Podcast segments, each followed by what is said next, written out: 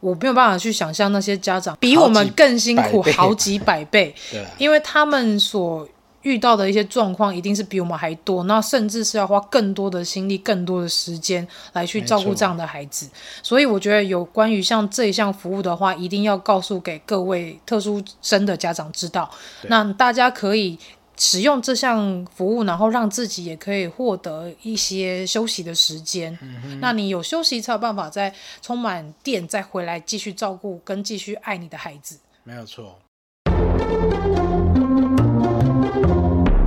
未来的外星孩子的地球母地。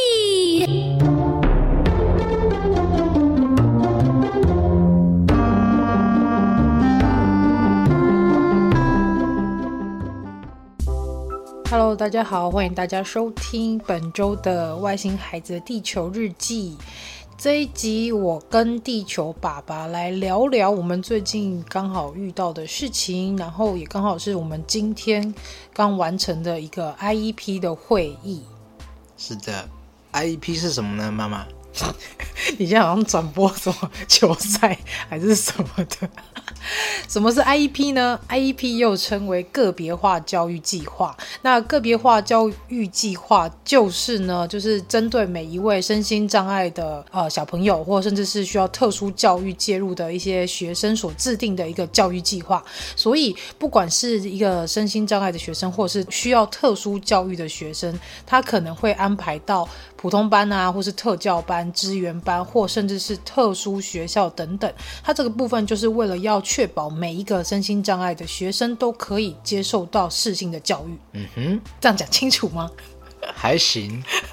总之呢，就是如果家中小朋友可能是领有身心障碍手册，或者是说他本身是在那个联合评估上面，可能是被判定为发展迟缓，或者是他是一个呃自闭范畴的学生，或者是他是一个需要做辅具的啊，或者是各种比较特殊状况的小朋友，他就会需要用到像是 IEP 的这个别化教育计划。那像今天的 IEP 内容啊。老师其实主要跟我们讲解的是这学期教育的内容，还有下学期会针对哪些部分来做加强。而且，其实这个 IEP 的会议，从我们 Elton 公幼学前特教班开始，就是他从三岁到现在，每学期都会开一次会议，所以到现在已经开了一二三四第五次，对啊，开第五次啊。哦。我不我，可是我怎么记得是刚开学跟期末都会，好，没关系。总之呢，我们现在要回归到 IEP 这个个别化教育计划。其实如果家里是一般生的话，应该不太可能会听到这个词。但是如果是家里是有特殊生或是特殊儿的家长，就会听到这样的一个词。那今天呢，就是我们去到 Elton 学校，那再由他的呃老师来去跟我们说他最近的一些近况，跟他这学期以及上学期进步的部分。另外也有跟我们，就是像刚刚地球爸爸说的，就是会跟我们一起讨论说，那我们下学期要往哪个方向一起去努力，一起去帮他做一些加强加强这样。对，因为其实这阵子我们有发现 Elton 的状况是，就是他的进步是非常非常稳定，而且且非常快。那我们也透过学校跟医院那边的资源、早疗中心以及我们家庭三个部分三方一起合作，来去帮他做一些加强的训练跟帮助。嗯。所以其实也是希望跟每个家长说，不要放弃自己的孩子。如果说他真的是有些特殊状况，我觉得这个时候应该是要更努力的一起把这件事情去帮他做一个合作跟协调，让每个老师都知道说他现在目前的状况，以及让。让治疗师那边也知道说，他可能在老师在学校这边，老师给他什么样的一些辅助，给他什么样的训练，也透过双方就是三方的合作方式，来让小孩子能够进步的更快、更稳定。对，如果学校、医院还有家庭这三个方面都能合作无间的话，嗯，其实。成效会很明显。对，因为其实我们前阵子有遇到一个家长，他是说，呃，他的孩子可能未来会被安排在不适任的班级。但是其实这件事情我们要话说回来，就是我们这一集另外要提到的另外一个部分，就是有关于转衔小学的一个鉴定安置的计划，也就是我们有透过一个新平老师来告诉我们说，哦，他未来可能会进到什么样的班别，然后再透过一些跟家长的访问啊，然后跟学校老师的访问访谈，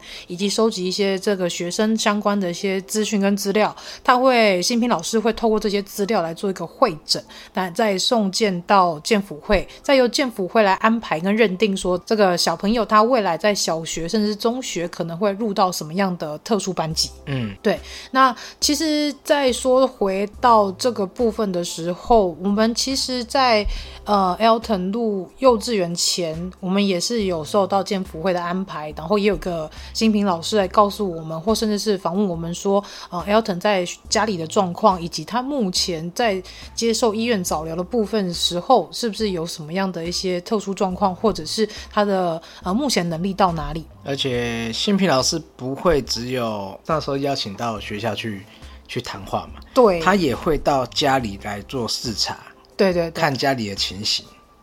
有吗？新平老师有吗？有啊，是，哎、欸、啊，是社工啊，那是社工呐。哎，新平老，那是社工，早疗社工，爸爸你记错了。哦，很混乱，很多人。哦，好了，我简单的跟大家讲一下有关于小孩子他接受到一些特殊教育之前可能会遇到哪一些人，因为我发现这个很多家长不知道。哦，对，光我，你看爸爸自己就搞得有点混乱。对，然后还有就是入到地球妈妈战队的一些家长，其实大家也不清楚，说我可以接受到哪些资源，然后有哪些人可以来帮助我，嗯，然后甚至是政府或是相关的县市局处，他们可以给我们哪些福利跟政策等等的。真的真的，不然到时候有些家长会面临小学没有办法入到应该适合的班级。后面呢，再跟大家来讨论这个话题，因为那一天我们真的觉得太可怕了。如果小孩子入错他的班级的话，那之后真的是后果不堪设想。不适任的班别啦，对对，那个可能，对我也想，如果是 Alton 这样，可能会很惨。对啊，因为嗯，每个小孩能力不一样，所以他所需要的教育方式也不一样。对，就孔子说是说的因材施教。没错，所以呢，现在跟大家再稍微 review 一下，当初 Elton 在接受这个特殊教育之前，跟整个呃我们的经过好了。首先呢，如果大家有听之前的节目，大家会知道说，我们是在他一岁九个月的时候到台大儿童医院的复健科去做一个检。那个什么，他算是检查，然后也是有稍微问一下我们说他的状况，然后再做评估嘛。嗯，对对对，然后也因为一岁九个月，透过复健科医师的观察之后，他就知道说，哦，小朋友可能有呃自闭自闭的特质啊，或是说他可能有合并一些罕见疾病等等的，那他就会再转转介转诊到其他适合的呃诊别科。嗯科别应该说科别，例如说像 Elton 后来就有到基因科，然后也有到身心科，应该说以台大来说，他们叫儿童心智科。对对，所以他其实会透过复健科医师来去帮你判断说小朋友还要再需要哪一些科别的医生做一个更深入的观察跟检查。对，对算是去帮你做评估，然后长时间的回诊，长时间去观察。他的状况由医专业医师来判定他会是什么样的情形。对，因为其实那时候心智科的医师他观察了半年，才跟我们最后确定说，哦，呃，Elton 他的状况就是会落在哪里的？对，然后他本身就是有带有那个威廉氏威廉市镇的一个微小基因缺损的那个社交的部分，的确是有那个部分的问题，嗯、然后再加上就是疑似疑似有 ADHD。注意力不集中或过动，然后还有就是泛自闭，因为他有的自闭倾向，有些特质很明显，但是有些又看起来又好像没那么明显，所以医生那时候就跟我们说，他是一个品质不良的自闭症，算是很特别。就是他有威廉氏症，是他想要，他有高度的社交欲望，然后但是自闭症是他不 他不想跟人家有社交 互动，就是一个很矛盾的小孩。对，所以他刚好综合两个最极端的两个部分。对对。没错，所以呃，我们也是透过复健科医师，然后再转介到心智科医师，然后中间复健科医师还有帮我们安排，像是职能治疗啊，嗯、或还有就是语言治疗，针对他可能目前需要的能力再去做一个加强，也透过这些治疗师在跟他上课的过程中去观察这个孩子他可能有疑似哪一些状况，嗯、或者是他的能力目前到哪里。对对，那在这整个部分，呃，大概。我记得好像大概四个月左右，大概四个月左右就有一份联合报告、联合评估报告出来，联评，对。对，这就是所谓的联评。那这个联评呢，里面就会有医师他针对孩子的状况去做的一个评估，评估。就是算是一个，它里面还会有测验，对，测验他的综合能力，比如说语言的部分会有语言治疗师来帮他测验，测验他的语言状况。嗯然后职能的部分就有职能治疗师这样，就生活自理啊，还有小小肌肉群、大肌肉群的部分。对，小肌群、大肌群，那这些全部还有啊，还有一个、欸、可能很多人大概不清楚，但是很重要，叫心理横鉴。对对对，心理横鉴。对对，这些包含起来就是一个完整的鉴定。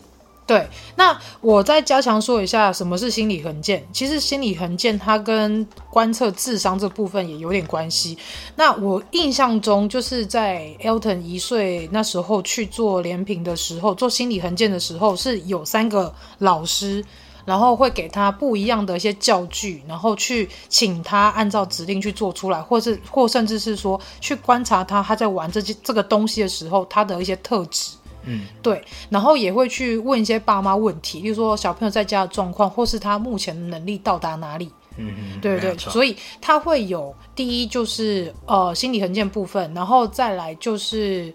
呃就是我们刚刚说的复健科医生的观察，心智科医生的观察，那以及就是治疗师们他们帮他小朋友上课时候的做一些观察，把这整整个部分去等于说他到时候呃治疗师医师他们会做一个晤谈。会把整个状况一个案的状况去做一个会议，然后去把它梳理成一份报告出来。对。这就是联评报告。对，这个就是联评。所以说，如果发现家中的小朋友疑似可能，例如说他真的是有社交上的障碍，或甚至甚至是说他可能应该要到达他年纪该会的事情，但是他不会，或甚至是说他能力可能没有那么好。嗯，那我们这时候呢，就应该要先到儿童复健科去请医生帮忙看做一个评估。那是不是再透过医师转介到其他的科别再去做其他的检查？那这个部分就是也跟每位家长说明一下，然后呢，接下来呃也想要跟大家说一下，除了做联评之外，在医院呢，医院也会帮你转介到早疗社工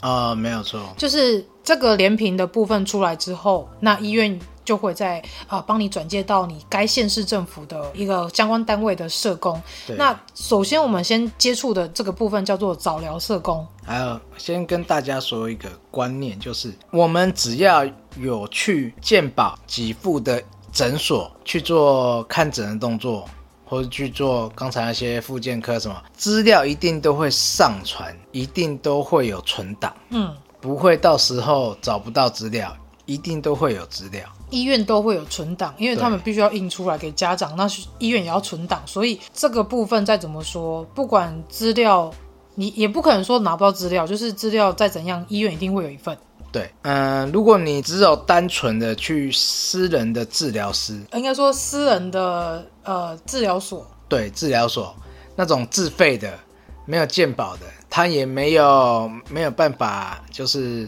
医疗连线的那种，嗯，你就不会有。任何的资料存档，嗯哼，对，没错，对，就算是有效啊，嗯，但是如果你在往后想要跟政府申请补助，嗯，你是没有办法的，因为你没有任何证明，证明，对，对，这是很重要的。对，那我们说回来，早疗社工这个部分，那早疗社工会提供我们什么服务呢？第一，他会告诉你离你们家最近的医疗院所的。有关于相关的一些像是呃附件的资讯，附件资讯，例如说什么呃语言治疗师啊，或者是职能治疗师啊、物理治疗师、心理治疗师等等的，他会有这些资讯会告诉你说，哦，妈妈，你可以到你们家附近哪里哪里诊所，或是哪里哪里医院可以去排看看。对，哪些诊所有哪些的哪几种治疗，他都会跟你说。对，然后接下来呢，早疗社工也会提供像是政府会提供的相关资讯跟相关的补助，例如说像我们早疗社工有告诉我说，哦，其实也有两项服务是，第一可以申请在家早疗，嗯，就是早疗老师直接到你家，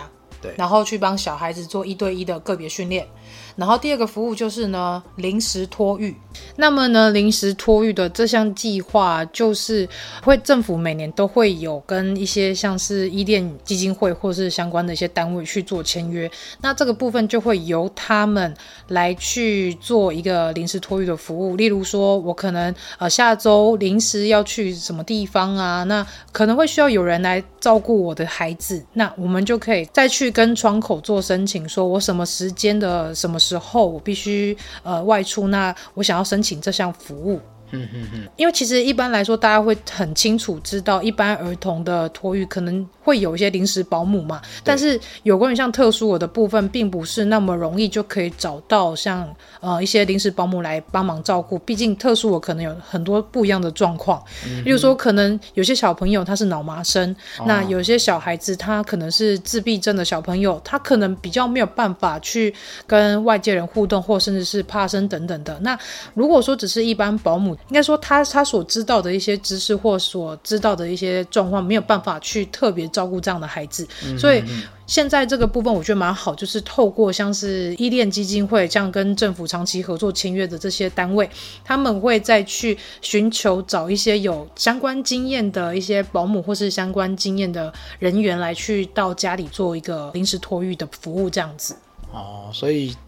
因为有他们的就是合作。嗯，所以可以造福啊许多这些特殊的家庭。对，因为大家都知道家里有特殊生，其实家长都非常身体劳累，然后精神也劳累，就是各方面都很疲劳，因为我们没有办法像一般小孩子。他的照顾方式一样，可能他用用说的他就能明了，或者是我可能教一两次他就会懂。那特殊的小朋友，他可能不只是他心理的状况可能比较难处理，或甚至是说他的身体是需要一些辅助，或者是他可能会需要特别的一些喂食等等的。那这对一般家长来说，变成照顾一般的小朋友还要花费更多的时间跟精力。那相较于说，你就会更需要一点喘息的时间。哦，对，没有错。对，像有些家长，嗯，像有些家长要工作，嗯，他可能没有办法，就是双薪家庭，对，没有办法照顾照顾不来，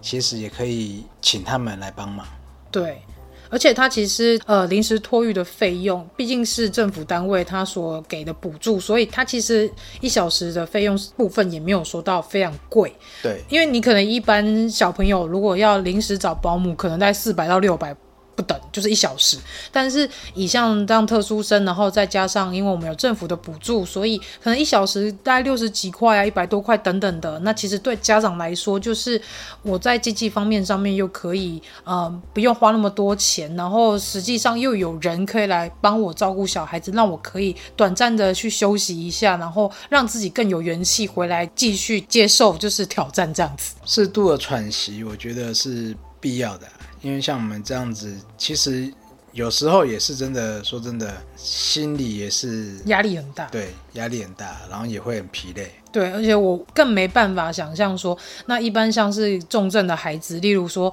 他可能是重度的自闭症啊，或者是说他是呃，就是行动不便的脑麻生啊等等的，我没有办法去想象那些家长比我们更辛苦好几百倍。对，因为他们所。遇到的一些状况一定是比我们还多，那甚至是要花更多的心力、更多的时间来去照顾这样的孩子。所以我觉得有关于像这一项服务的话，一定要告诉给各位特殊生的家长知道。那大家可以使用这项服务，然后让自己也可以获得一些休息的时间。嗯。那你有休息才有办法再充满电，再回来继续照顾跟继续爱你的孩子。没有错，不然，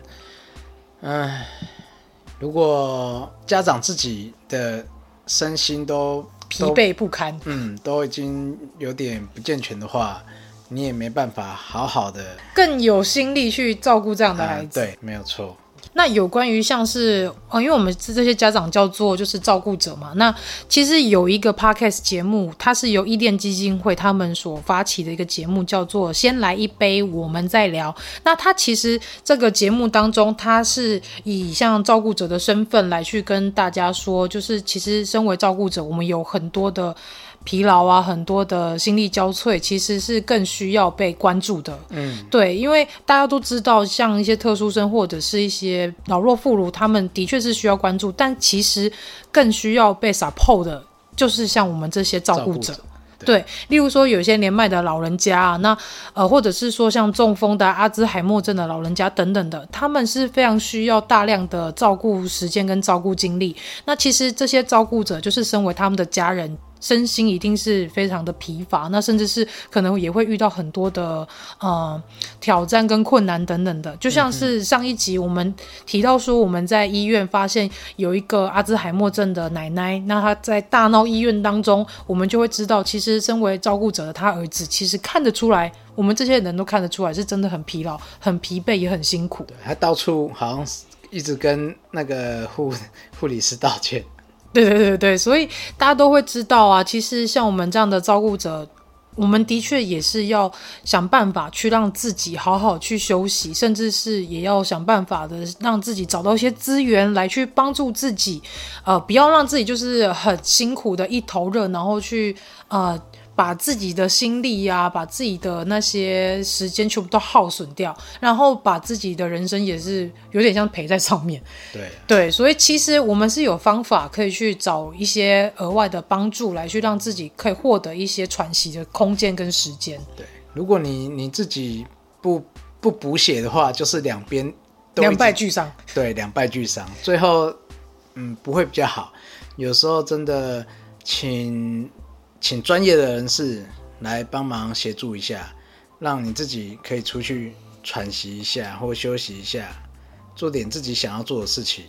都是一种放松，都是一种回血的状那个功能。对，但其实讲到特殊生的，就是照顾者很辛苦。但我说实在的，一般一般生的家长或者是爷爷奶奶在照顾小孩，其实也是蛮疲劳。我只能这样讲，因为。呃，照顾孩子本来就是要花费很多的心力，所以其实在这里，地球妈妈也要跟每个妈妈说，无论你家里是一般生或者是呃特殊生的家长，我都要告诉你们，适时的要找出时间让自己好好放松休息一下。呃，因为我知道当妈妈这件事情不只是。二十四小时，甚至是一辈子，所以你必须得要让自己有一点空间跟时间去做自己喜欢的事情，然后去投资一点练习在自己的身上。嗯。那如果说想知道像有关于生活跟工作跟育儿怎么样去平衡的话呢？像地球妈妈前几集有跟寿司妈妈有做了两集，是有关于呃生活、工作、家庭平衡的一个呃节目。那大家如果觉得说想要去练习看看，想要去重新思考看看的话，那就可以再来去那两集去收听，然后去了解哦。然后另外呢，像那个早疗社工，他也会有提供另外一项服务，就是他其实会告诉你说，你的小孩如果说面临到要去上，休息一下，马上回来。Hello，喜欢我们外星孩子的地球日记节目的朋友，欢迎 Apple Podcasts Mr. Bus 给我们五星评价并留言给我们哦，并分享给所有的朋友们。如果从不同的平台收听到我们节目的朋友呢，也欢迎到 IG 私讯地球妈妈来跟地球妈妈聊天互动哦。更欢迎家有特殊儿童家长或是想认识不同特质的朋友呢。还是想跟地球妈妈一起用正能量爆棚的朋友，一起加入赖社群，搜寻地球妈妈战队就可以找到我们喽。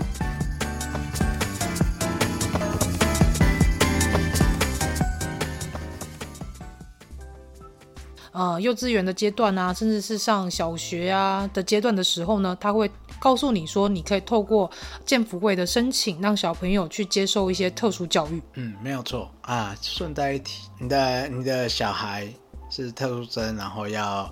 上到特殊学校的话，都要经由建福会的一个判定，然后去分分类到哪一种班级。对，因为其实这也是新平老师的他主要的一个工作之一。对，那当我们在做鉴定安置的这个部分，再透过新平老师去访问家长啊，然后甚至去去学校去跟老师了解一下小朋友在学校的状况等等，以及他可能也会透过像是联评报告，或者是像身心障碍证明手册上面的一些障碍类别，他会再去做一个。呃，资料的回诊再送审到健辅会，再透过健辅会这边来去帮小朋友安排，说他需要的应该是什么样的班级。例如说能力真的比较差的，或者是他的那个状况比较重度，那他就可能会被安排到像是特教班。嗯哼。那如果说他其实他的能力是介于临界，那也没有到非常的需要像特教班的服务的话，那他就会被安置到像资源班。对。那有些学校他可能。没有资源班，那但是你又在这个学区的话，那他就会有另外一个选项，叫做申请巡抚老师。嗯，对，那可能就会透过说一一般在那个普通班上课，那也透过巡抚老师的介入帮忙来去让小孩子可以享有一些特殊教育的资源。没有错，这样子就是依照小孩不同的状况、不同的能力来去来去、嗯、安排安排。这样也是对小孩，还有对也不会这样不会浪费资源。这么说，没错。所以，呃，因为其实我们之前有看到有些家长他有来问问题，说他的小朋友可能不适合在资源班，但是因为他的证明跟他的资料没有办法让小孩子顺利的进入到特教班，所以这件事情也是要回归到我们刚刚上述所说的，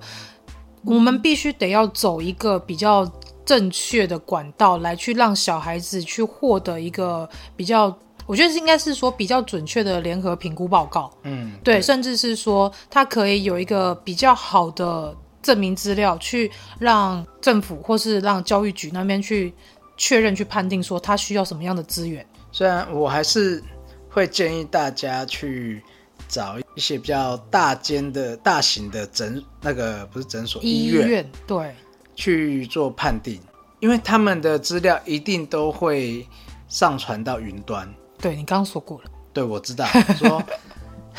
我不能再说一次吗？好，再说，请说。只是说这样子，他才那个后面要追溯资料比较容易追溯到。如果有些诊所，一般诊所好像不是每一个都有配合上传云端哦。嗯。就是小诊诊所，也许他要早疗，也许也许他有健保资料，但不见得每个都有上传云端。嗯，只是找资料会可能没有那么容易这样而已。所以这个部分，也就是要跟大家说，这个有关于在联合评估，或者是甚至是说已经发现小朋友有状况的时候，我们要及早做怎样的处置，或者是及早让孩子去医院去做评估等等的，这都是非常重要的。因为你如果前面前头你没有把把这些资料给备齐的话，那你后面小朋友在接受特殊教育的安排的时候，可能就会面临到一些麻烦或者是困境。对，那如果之后小朋友呃可能没有适合的班可以可以就读的话，那其实我觉我觉得啦，回归回来就是痛苦的是家长啦。对，最痛苦的又是变成你们自己。所以就是真的要再提醒大家。在面临小朋友有一些状况的时候，一定要非常的谨慎的去评估，甚至是说，我觉得这时候你如果就是发现他有一点点不对劲的时候，赶快去医院做评估，这都是好的。嗯，不要就是拖到可能你两岁、三岁、四岁、五岁、六岁、七岁，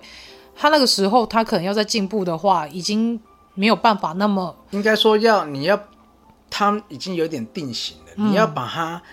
改过来，就变成。要花更多的时间跟精力，毕竟江山易改嘛。你在小时候最能塑形的时候，嗯，这种时候你没有把它给拉回来的话，嗯，等到他有一点固定住了，你要把它拉回来，要把它改变他的个性，相对来讲，当然就变变得困难许多。对，没错。啊，所以我觉得家长，嗯，最好能多想一点啊，多。再谨慎一点，对，然后多往未来的方面去思考一下，而不是只是看到现在这样就这样子，不要真的只走一步算一步，就是看远一点，可能他现在这样子，未来他进步的话会到什么样子，那他之后上学的话，会面临哪什么哪些问题，或是需要做到哪些准备？可以的话，都先想起来，然后赶快准备起来。对，因为其实这阵子又遇到很多家有特殊生的家长，他们的确是。呃，第一来说蛮恐慌的，就是他不知道目前能做什么，然后也不知道小孩子的状况，我是要跟申请什么。然后也有遇到家长是，他就是小孩子已经可能已经上小学几年级了，然后才发现真的有问题，才这个时候急急忙忙的要去医院再去做评估。对啊，真的，像我们以前在台大，其实我们都还看得到年纪比较大的，嗯，可能五六岁才才发现这个状况的。嗯，然后才才去做治疗的都有，甚至我们在布桃这边，我们在做治疗的时候，也有看过国小生，嗯，对，也有嘛，对，我记得有穿国小制服，嗯，然后才来还来做治疗的。其实虽然我不知道他们做多久啊，但是如果等到那时候，其实都会更辛苦一点。对，因为你已经等到他定型，然后再去调整他，其实说实在，真的比较难一点。然后甚至是说，他可能已经在学校，因为有状况，可能已经被贴标签了，也说不定。对，真的就就怕这样子啊！而且其实我到现在啊，我其实还是会很担心 Elton 上学的那个情形。嗯，因为很怕。也很怕他被被霸凌，因为虽然他在资源班，他还是会跟普通班的学生一起上课，但我还是会担心他因此遭受到歧视跟遭受到霸凌。嗯，对，这是呃，不要说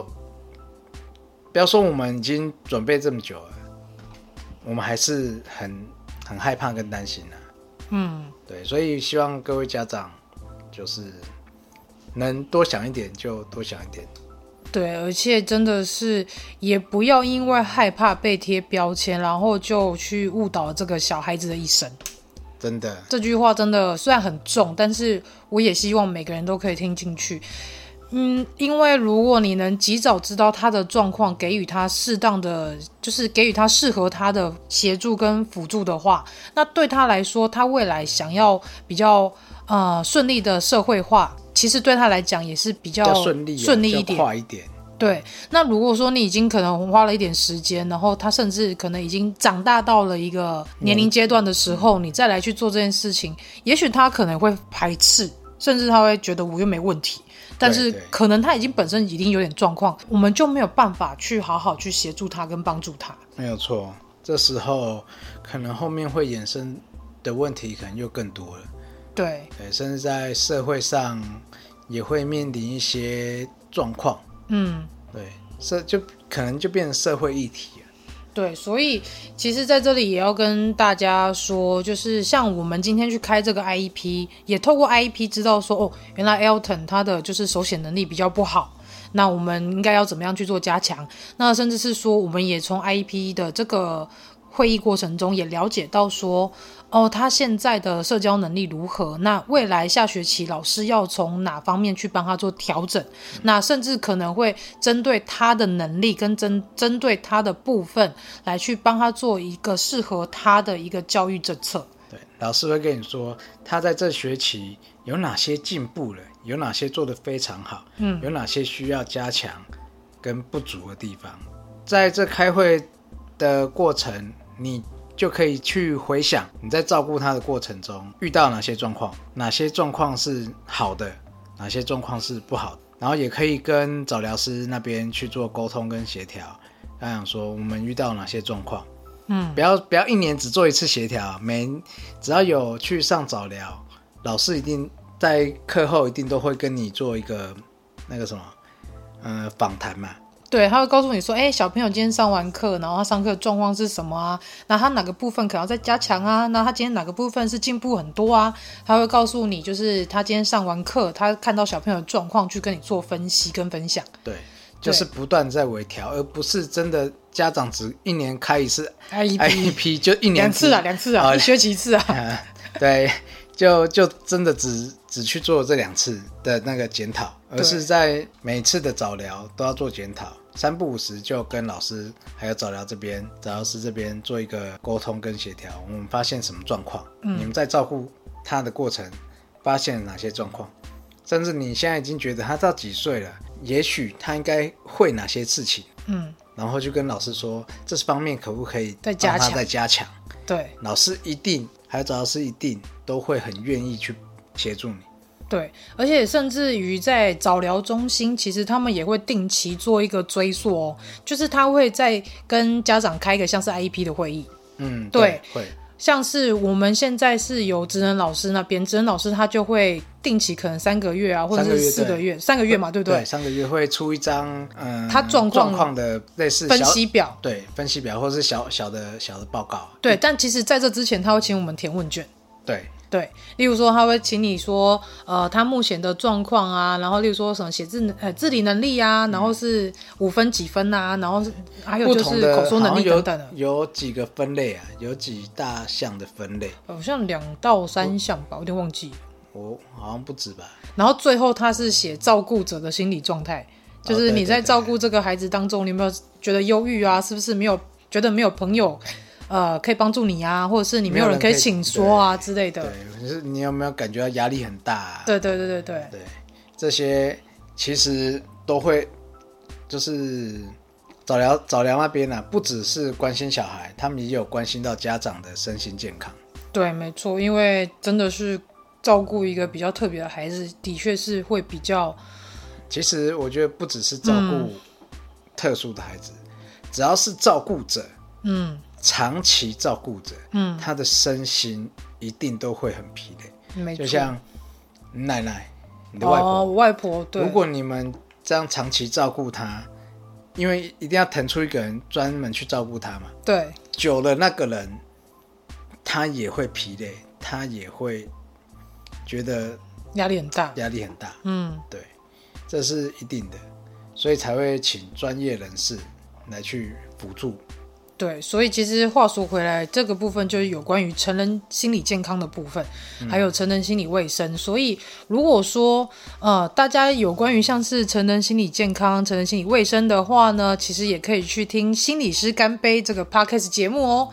对，而且其实地球妈妈有跟心理师干杯有合作一集，有关于儿童心理治疗的这个部分。那之后呢，再来上架给大家收听哦。所以这个部分呢，也是先跟大家做一个预告。那其实我们今天说了 IEP，然后也说了就是安呃。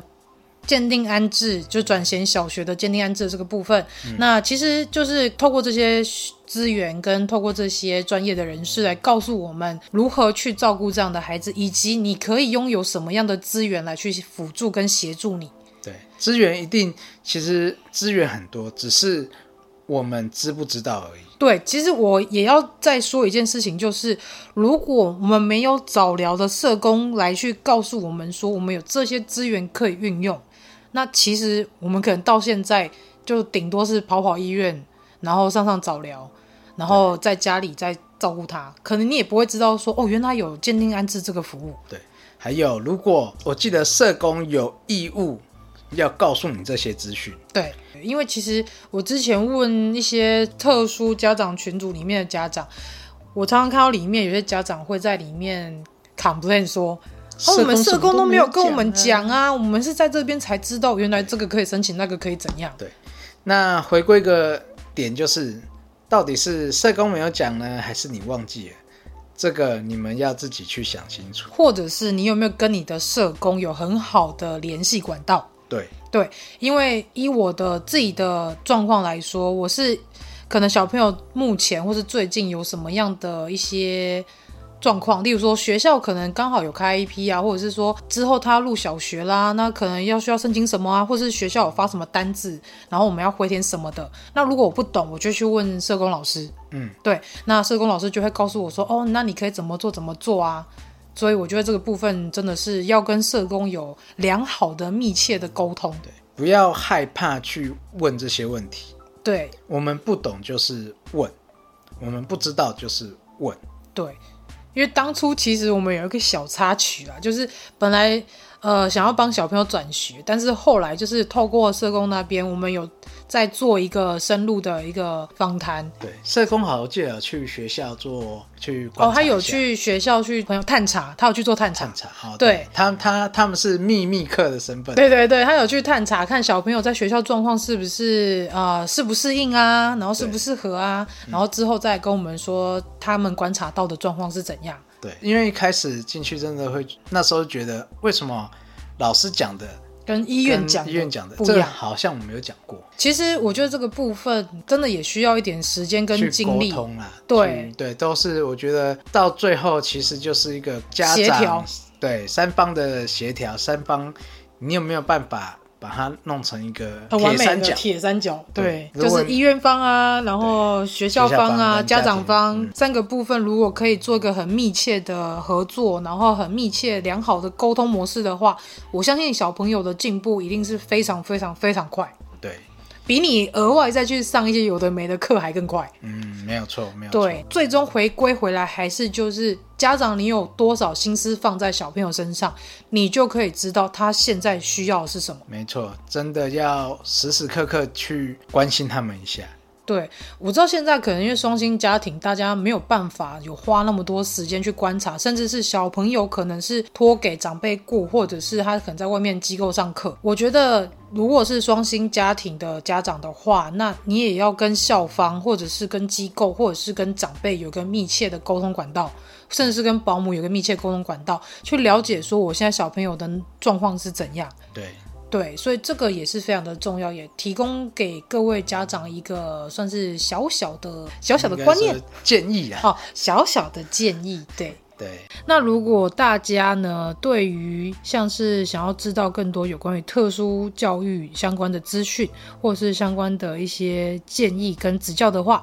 也欢迎到地球妈妈战队这个赖社群上面跟我们做互动哦。而且其实我们上面里面的成员呢、有些像是特教老师，然后也有一些家长跟老师等等的，也有成人患者。所以如果说大家有相关的，问题，或是有一些疑问，甚至是很想要有人跟你一起去面对有关于照顾特殊的这个部分的话，都可以上这个社群跟我们互动哦。地球爸爸也在里面哦。我是 在里面潜水的，我，我是看你们在讲什么，我从中吸收你们资讯。我们最专业的还有一个开启新档节目的录音小子，对，超专业。对，因为他身边有非常多身心障碍的相关的资讯、跟资料、跟资源。对，如果说大家真的对有关于申请相关的资料跟文件的话，都可以上地球妈妈战队跟我们互动哦。那我们下周外星孩子地球日记再见喽！拜拜拜拜，下周做感谢祭哦，满一周年了，下周见喽，拜拜。